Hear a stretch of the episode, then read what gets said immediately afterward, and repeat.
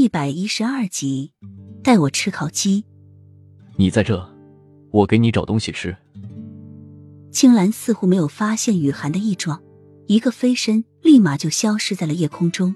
等回来的时候，一只手中多了一只已经杀好的鸡，另外一只手上拿着调料和吃鸡的工具，随意的找来柴火点上，就将整只鸡放在了上面烤。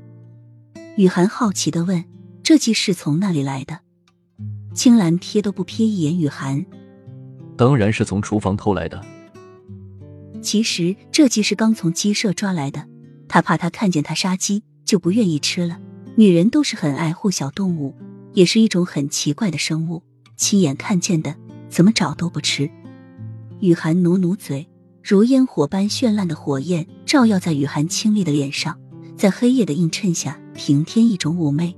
双眼欣喜而又雀跃的看着火堆上烤着的鸡，看你这架势，一定经常干这事哦。那也难怪。你本身就是干这个行业的。青兰正夹着佐料的手停顿了一下，无语的看了一眼正虎视眈眈的盯着烤鸡的谋女。问你一个问题，你为什么要离开你原先生活的地方？看你的样子，应该是富家小姐，干嘛没事出来找苦头？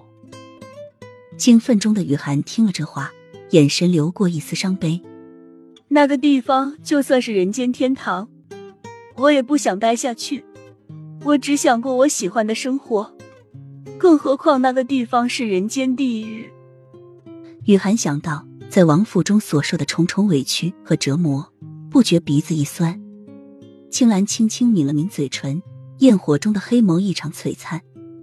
是吗？那个地方真的有那么可怕吗？你没有亲人，没有关心你的人，没有在乎你的人吗？雨涵耸了耸肩，要是有的话，我就不会跑出来了。那这么说，你是嫁到了一个王公贵族家，然后你的夫君不宠你，冷落你，你就跑出来了？